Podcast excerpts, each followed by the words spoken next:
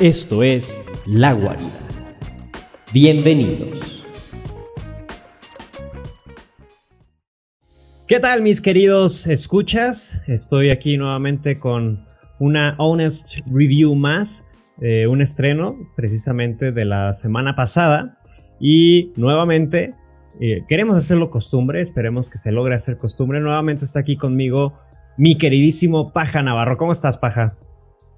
Hola, Jonathan Alcaraz, esto la guarida. Bien, bien, aquí ya analizando lo que pasó después de varios días. Deberíamos hacer ese tipo de, de, reseñas mm, un poco más atemporal, o mejor dicho, un poco más pegado al estreno para tener la vivencia de cómo hablar. Pero por otro lado, creo que lo analizamos de manera más objetiva y ya por ahí vemos con más calma lo que vimos, porque realmente yo cuando vi la primera ocasión esta película de que vamos a hablar, tenía una, una sensación diferente a la que tengo ya ahorita. Entonces vamos a darlo. Ah, eso hay que, hay que especificarlo. Eh, la película la vimos una semana antes, ¿no? Una semana antes del estreno.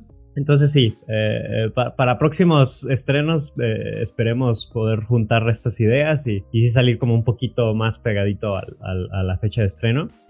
vamos a hablar acerca de esta película que eh, no sé, se me hizo raro porque yo creería que no levantaría tanto hype como lo hizo tanta emoción y resulta que desde que se anunció que se lanzó su primer póster, que se lanzó el primer trailer, que es, empezaron a lanzar como todas estas piezas de mercadotecnia, cada que se lanzaba algo nuevo, eh, todo el mundo, por lo menos en Twitter, todo el mundo se volvía loco con, con esto, ¿no? Estamos hablando de Godzilla contra Kong.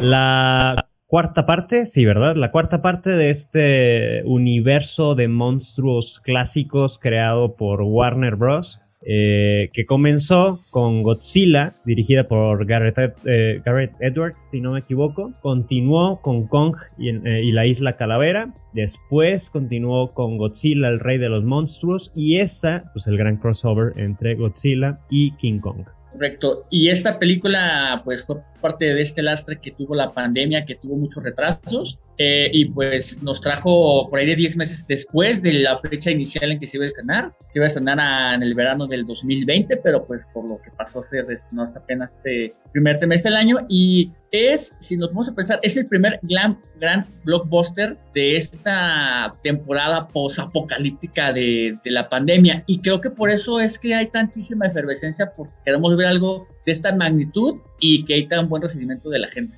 Sí, sí, eh, no, lo había pensado por ahí, pero sí es cierto. Eh, esta película creo que se tuvo tres retrasos, o sea, tres fechas de lanzamiento y hasta esta, esta última fue que logró llegar a los cines por poco y no lo logra, como sucedió con Mujer Maravilla en diciembre, que unos sí lo estrenaron, otros no la estrenaron y se fue directo a HBO Max. En esta ocasión sucedió igual, pero llegó a más salas de cine. Entonces sí, concuerdo contigo, eh, como que ya estábamos en espera de aprovechar las grandes pantallas que nos ofrece un cine. Entonces, quizá es muy probable que, esta emoción venga, venga por ahí, pero lo que sí no quiero quitar eh, eh, el mérito a esta película es este hype que generó precisamente el enfrentamiento entre dos grandes monstruos clásicos y como igual como sucedió en 2016 si no me equivoco con Civil War pues la pregunta, ¿qué equipo eres? ¿Eres, eres Kong o eres, eres Godzilla? Y aquí te pregunto a ti, Pajita, antes de ver la película, ¿qué equipo eras? Yo desde siempre, no sé por qué, porque la neta he visto más películas y productos y series de, de Kong, de, perdón, de Godzilla. De Godzilla ves que tiene serie, cómic, de películas. Y de Kong realmente las películas que habíamos tenido eran individuales, eran esta típica historia, la clásica de los 60 y la más reciente, si no recuerdo, 2012, 13, la de Peter Jackson. Sí. Fue la última gran versión de esta, de esta criatura. Yo siempre fui con, sin saber por qué. Realmente empezaba más con el, con el, con el simio, pero Godzilla, pues es Godzilla. Es decir, a mí me gustaba mucho la versión del noventa y tantos, esta versión yankee que hicieron. Ah, sí, claro. Sí, sí, sí. Que al tiempo vos está bien chafo. los Roland Emmerich. Incluso, de Roland, incluso los efectos están bastante pirañas del. sí, que Godzilla de, pronto era más pequeño y de pronto era más grande y sí, sí, sí. Sí, pero yo siempre fui con sin saber por qué. Yo no sé, eh, desde las películas lo, ves venir, Kong como que tiene un poco más de personalidad porque termina siendo como el, monstruo más humano, por así decirlo. Pero la verdad es que contra Godzilla no tenía oportunidad. Y creo que ese era el argumento de todos, porque la verdad es que es que muchos de los comentarios que yo alcancé a, ver en Twitter y Facebook era, era eso, o sea, pues Kong no tenía oportunidad contra una lagartija mutante que lanza rayos por la boca, que además es súper fuerte, tiene, tiene colmillos, garras, bla, bla, bla, bla, bla.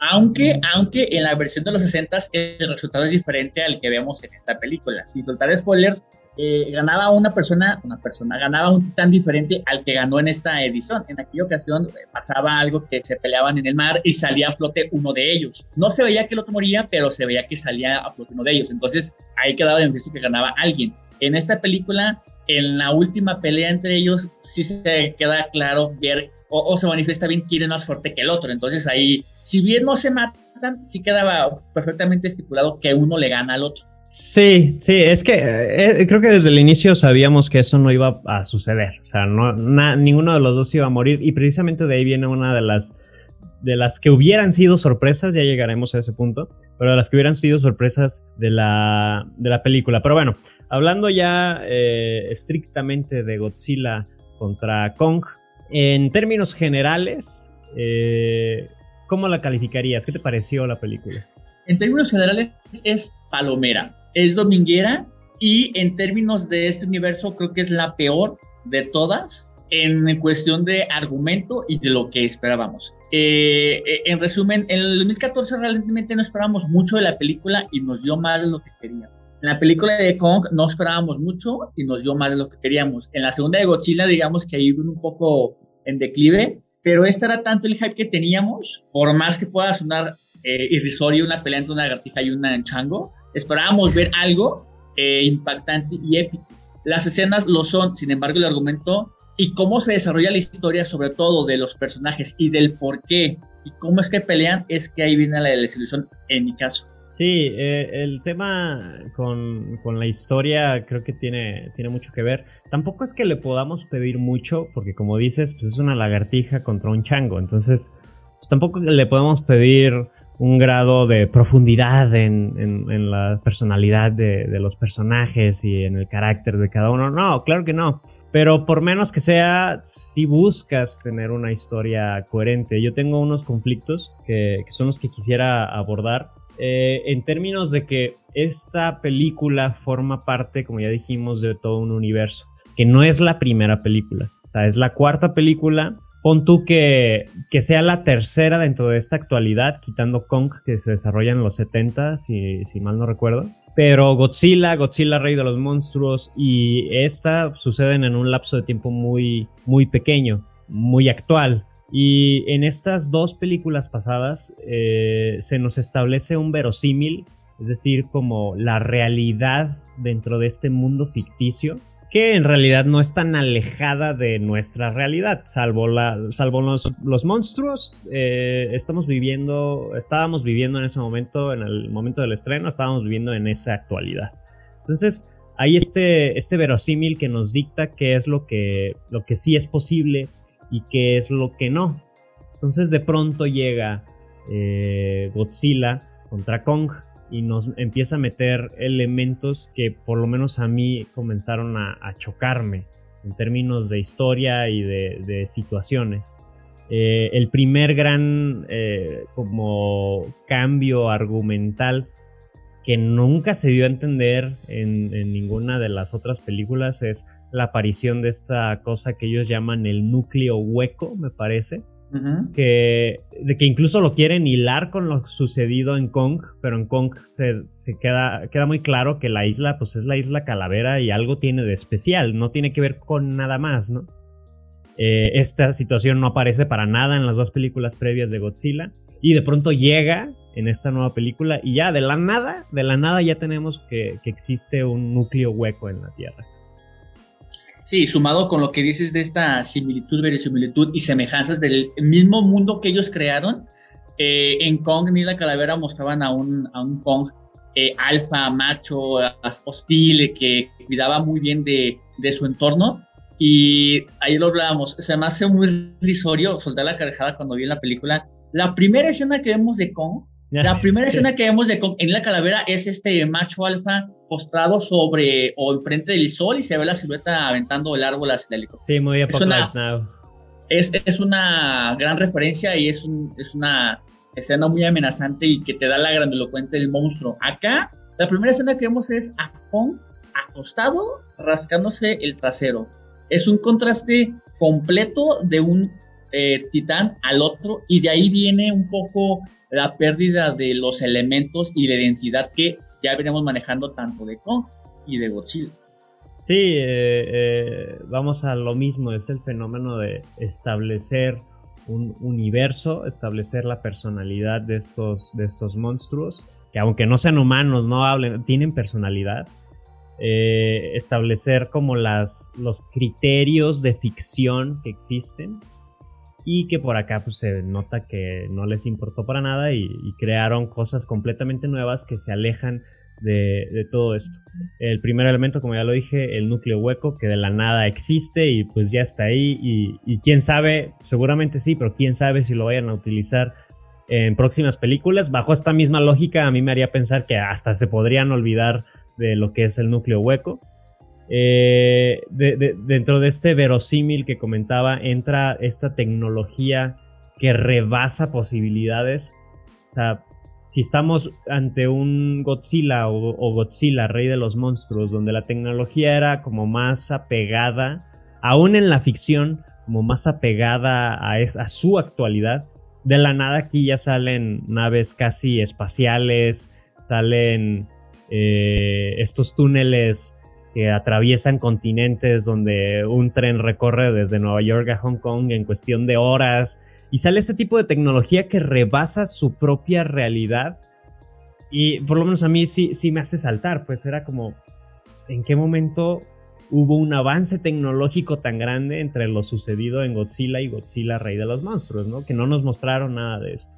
¿En qué momento sucedió esto? Sí, que la parte esta cuando el trío insoportable que es de parte de Godzilla va y eh, se, se, inclauta, se, se mete de polizonte a una superestación peligrosísima que nadie los ve, pero se pueden trepar a una cápsula espacial que precisamente los lleva en segundos de un lugar a otro. Sí, dices, a ver, ¿qué, está pasando? ¿Qué clase de lógica es esto? Tienen un super tren bala, pero no tiene nadie que lo cuide. Y ah, claro, ese tren bala y ese tren bala los lleva directo a donde hacen las pruebas culminantes de la humanidad. Es, es muy, creo que a los guionistas se les, olvidó como realmente ponerse a leer y ver qué tanta lógica tiene dentro de su lógica, porque realmente lo que se centraron, sí. sí, de lo que se centraron es eh, las peleas, que eso lo hicieron muy bien, pero cuestiones eh, externas como esos detalles que al final de cuentas no son detalles, son grandes huecos de la historia, grandes cosas ilógicas que terminas por reírte de una historia y le quitas el peso específico a la película como tal. Le gana más este tipo de cosas risorias a las épicas peleas que son. Y hablando de eso, de, las corporaciones, eh, hay que recordar que creo, creo que sí sale desde la primera película, no estoy completamente seguro, pero por lo menos estoy seguro que en, en Kong y en la segunda de Godzilla está esta corporación Monarch a la que se le da mucha, mucha importancia, ¿no? Es como el hilo conductor de todas las películas. Entonces, mi pregunta es, si ya te empeñaste tres películas en presentar a esta corporación como que se dedica a buscar a estos grandes monstruos, ¿por qué de la nada sale esta otra corporación encabezada por el, que no recuerdo los nombres de los personajes, pero por Damián Bichir, esta otra corporación que sale de la nada eh, y que se convierte en el antagonista de toda la historia, ¿no? O sea, son este tipo de huecos argumentales que son como, como haces debajo de la manga son, son situaciones creadas nada más para poder avanzar con la historia, pero que no existe una base, que nunca existió una base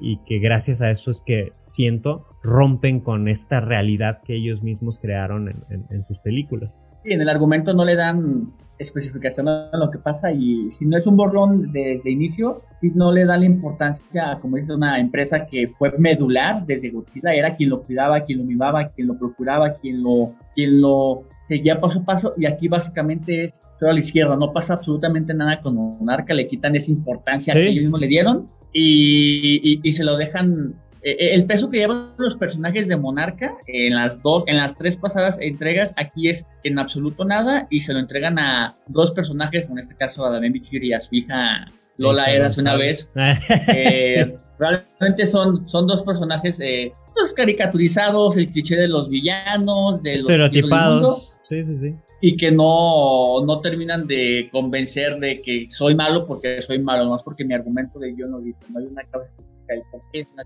Ahora, eh, eh, eh, siguiendo como todo este, este lastre que uno va recolectando conforme va pasando la película. Es decir, a mí, por lo menos en mi experiencia personal, es, ok, ya existe la, la, Tierra hueco, el núcleo hueco. Ok, ya existen naves espaciales. Ok, ya existen estas supercorporaciones de tecnología. Ok, ya existe, o sea, eh, todos estos quiebres del verosímil de la historia llega, eh, siento que llega a tal punto que la gran sorpresa, por lo menos a mí me sucedió, no sé a ti paja, pero a mí me sucedió que la gran sorpresa de la película, yo termino por ya no tragármela, yo termino por ya, ya, ya, mi, mi actitud fue más como, ay, ya, que esto se acabe, por favor. Eh, y me refiero, y aquí sí son spoilers completos, así que si no la han visto, pues eh, pausen y luego, luego regresen.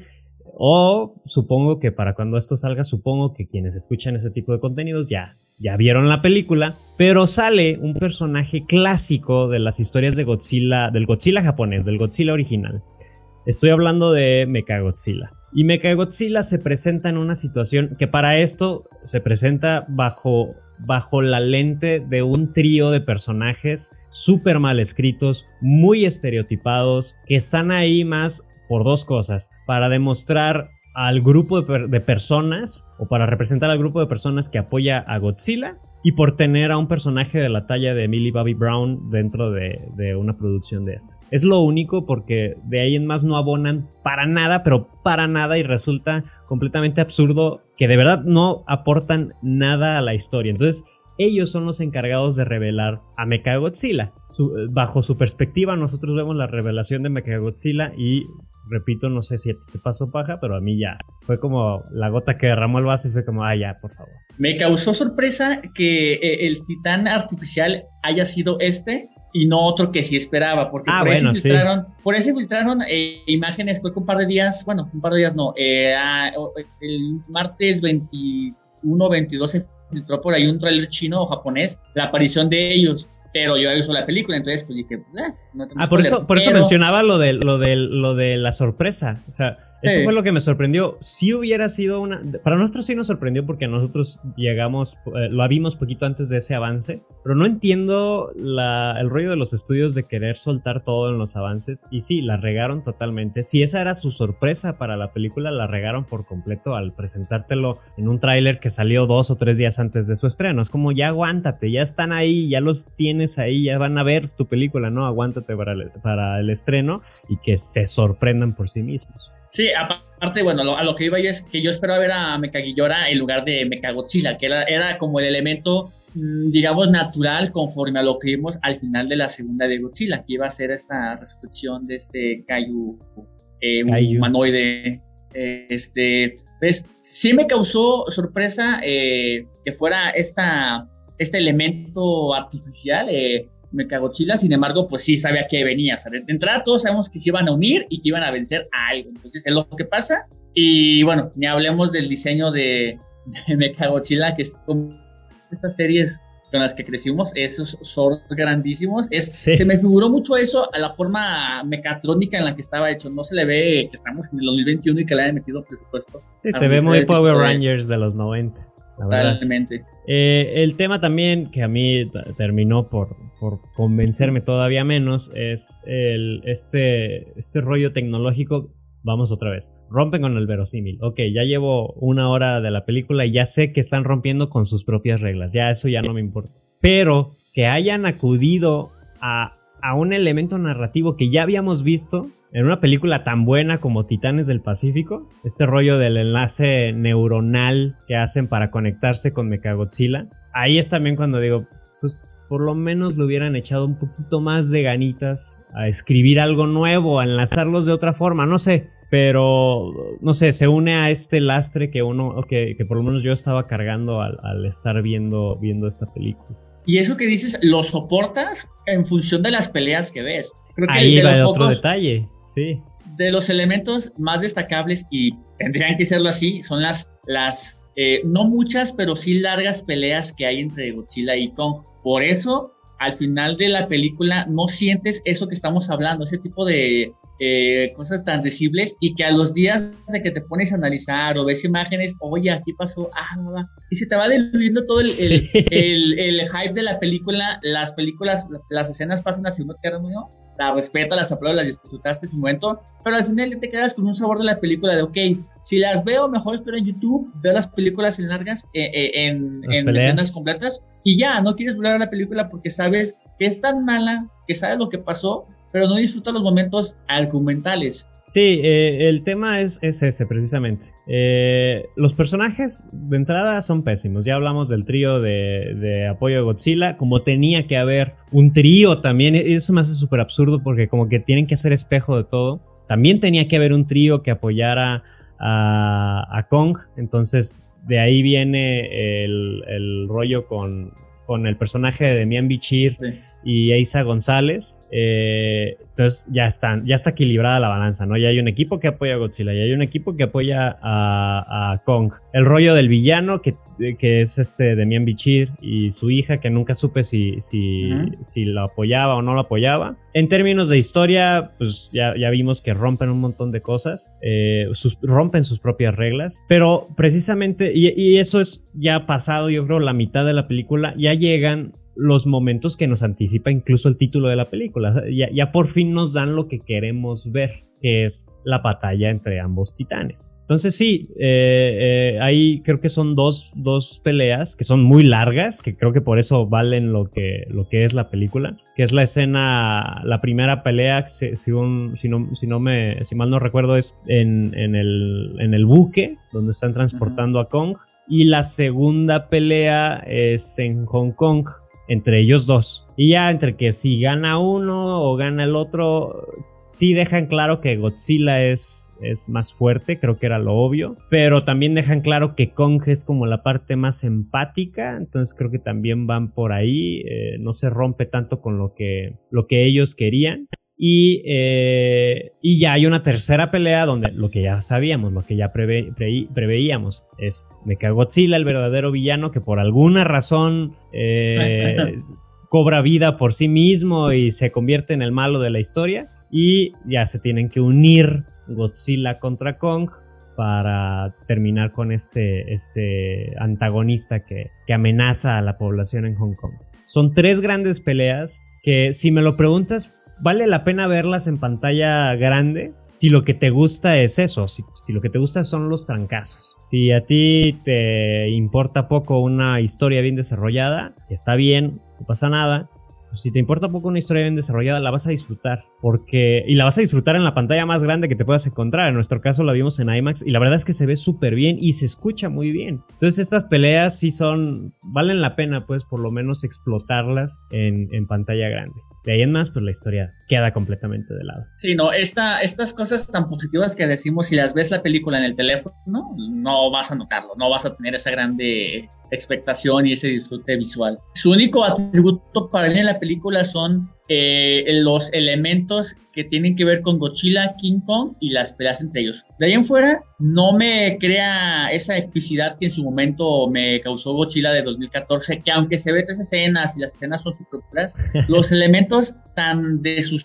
no es una película de callos, esa película eh, lo asiento más de suspenso, simplemente recordar esa parte del de, avión, eh, que los, los soldados se deslizan Exactamente, es, una escena, eh, no es del otro mundo, pero es una sensación que te, que te transporta ahí, Esa, ese recurso de ver la, la, toma como si fueras el soldado que va cayendo del rascacielos hacia la tierra y como ves a Kong, perdón, a Godzilla de un costado, esos elementos de la isla calavera de Kong que veías a una fotografía, unos colores bastante, una paleta de colores bastante alegre, pero a la siniestro, acá todo hecho lo por la borda y lo único que yo descarto son las peleas, tendría que serlo algo al mismo punto, si no destacan las peleas, probablemente es una película muy mala, muy muy mala, pero ahí en fuera no me quedan ganas de volver a verla y ya al final te, te, te, respondo y quiero que tú me digas hasta el final, ¿qué calificación le pones a la película? Porque yo en sitios eh, estos especializados veo una calificación, calificación que para mí es demasiado alta a lo que yo realmente disfruté. Sí, eh, digo, antes, antes de llegar, que sí es un tema que qué bueno que lo abordas y, sí hay que, hay que verlo, eh,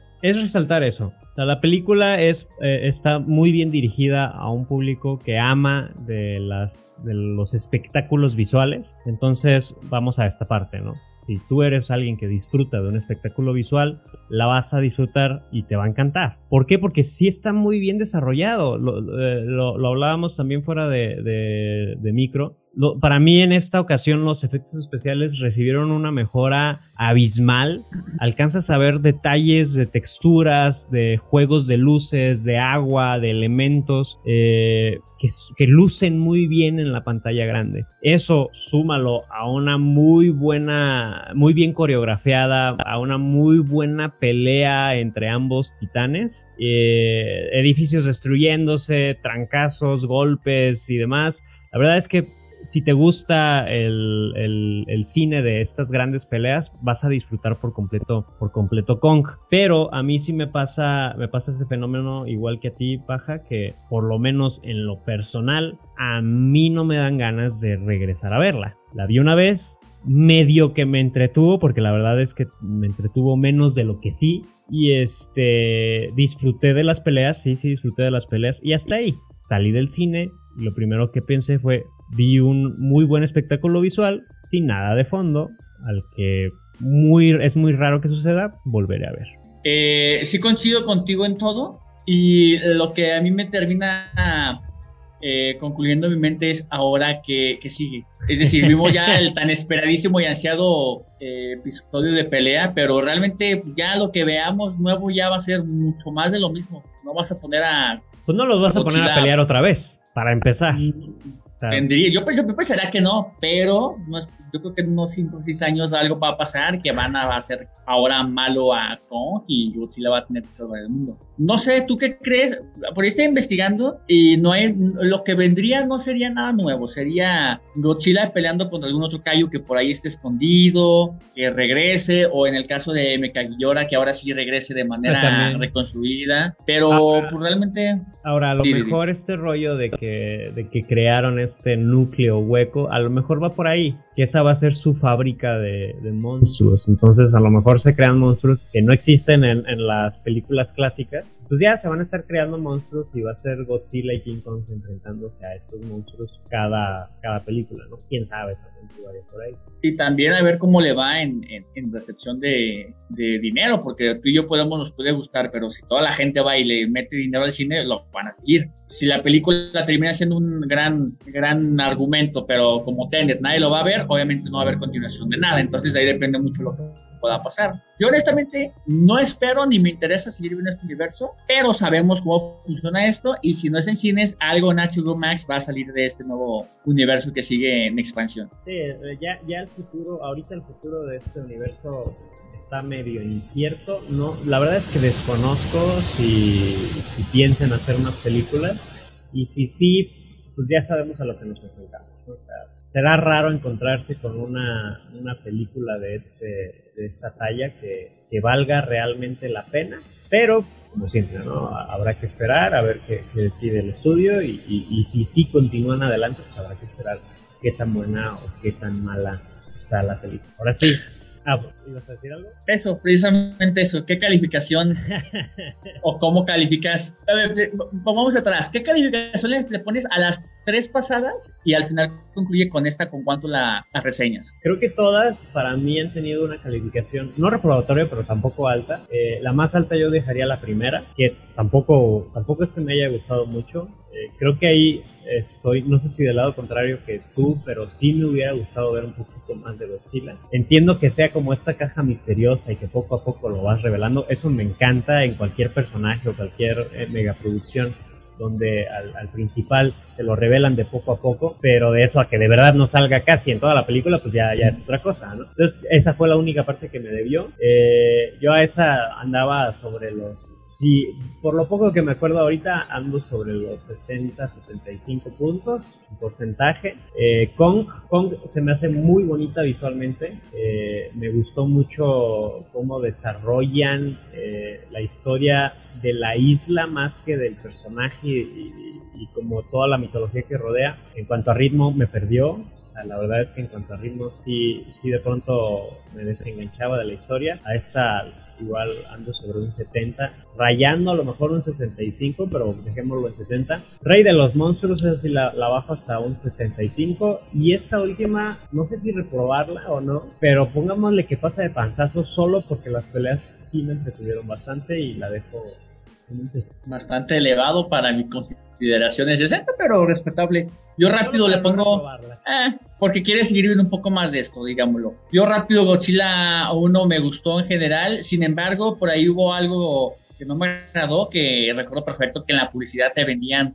que un protagonista iba a ser Ryan Carlson y estaba en, ah, su, en su punto más álgido en aquel 2014, 2015. Terminaba de, ah, de, conquistar a todos por Breaking Bad, entonces era el actor de moda, el hecho de que estuviera ahí. Y si mal no recuerdo, en aquella época también estuvo un Power Rangers, también era como el actor que está en la película blockbuster del año pero pues termina siendo un cero a la izquierda a partir de los 15 minutos y después es un loco que descubre algo y lo matan sin en la mayor epicidad posible. Lo que hay algo se muere en una bolsa negra y ya. Entonces por eso me sentí un tanto estafado. Sin embargo sigue siendo mi favorita de las anteriores tres. Le pongo un 75. Eh, Kong me gustó mucho también la manera visual en la que retratan todo este universo, toda esta isla. Eh, yo le pongo un 70-72, abajito nada más la primera. Eh, Godzilla 2 sí nos decepciona a todos, también por todos los elementos que esperábamos ver. Lo curioso es que todos los elementos que queríamos ver ahí están, pero no terminan de convencer. No hay puntos de los elementos que, estás viendo en pantalla. Yo la bajo hasta... Exactamente, yo la bajo hasta 60. Y esta última película, por todo lo que acabamos de hablar, la expectativa, lo que queríamos ver, las líneas argumentales, lo, lo que ya ellos mismos habían construido y que estaban esperando vender, yo sí la bajo un 40, 45, porque si quitamos esas dos peleas, eh, ah, incluso eh, no, hay, no hay nada no hay nada. Y, y, volvemos a lo mismo. Si quitas las peleas de las dos pasadas, tres pasadas, hay ciertos destellos ahí emocionantes. Hasta los, humanos por ahí tienen ciertos elementos más trascendentales que todos estos que me, pones aquí, me pones aquí. Hasta la niña está del changuito que habla con él. Todos son perfectamente desechables. Cada uno de ellos, ningún papel es trascendental para la propia historia, aunque sin ellos no funcionaría, aunque es un contradictorio. Yo hubiera preferido ver una pelea de dos eh, titanes de un lado para otro, tres horas de película de acción y punto. Acabaría más conforme con lo que vimos y con lo que estaban queriendo vender. Sí, al final es eso. La historia no existe, no, no hay historia y lo único que podría rescatar, y repito, para un público muy, muy específico, lo único que podría rescatar la película para este público son peleas que están muy bien, muy bien llevadas a cabo y nada más. Y que si lo juntas, pues las peleas han de formar un 30-40% de la película. Entonces, ya ahí, ahí uno se da, o sea, no es la mayor parte del metraje. Entonces, ahí uno se da cuenta de que pierden mucho tiempo, mucho tiempo en una historia que intentan desarrollar, pero que en realidad no lo logran. A mí me sorprendió que cuando salió para prensa allá en Estados Unidos, el, el tomatómetro, como le llaman en esta conocidísima página de edición de críticas, estaba en 100%. Bueno, pero también también el 100% era como a las 7, 8 críticas que la estaban dando. ajá, tenía 12 críticas y si era como, ¿cómo, cómo, le estás dando un 100% a la, a la película? Ahorita la estoy revisando, tiene, tiene 9, 9 críticas, el público no ha opinado o, todavía no se abre el rating para el público, pero el de la crítica tiene 9 reviews y tiene un 79%. Aún así, siendo una crítica objetiva, eh, 79 sigue estando según nuestro criterio, bastante alto. Y el 60 que yo le di se le hace alto paja, entonces imagínense el 79. Mira, dice 79 en efecto, y la segunda, de, la primera de Kong tiene 80 y... no, 76, o sea, es decir, para la crítica especializada es la mejor de todas las entregas de estas cuatro películas. Ya, sí, qué, bueno que, lo, que, lo, que lo ves en perspectiva Entonces de ahí vemos, ¿no? Cómo, cómo funciona. Godzilla, Rey de los Monstruos, está en 42. Eh, y la primera de Godzilla no la encuentro.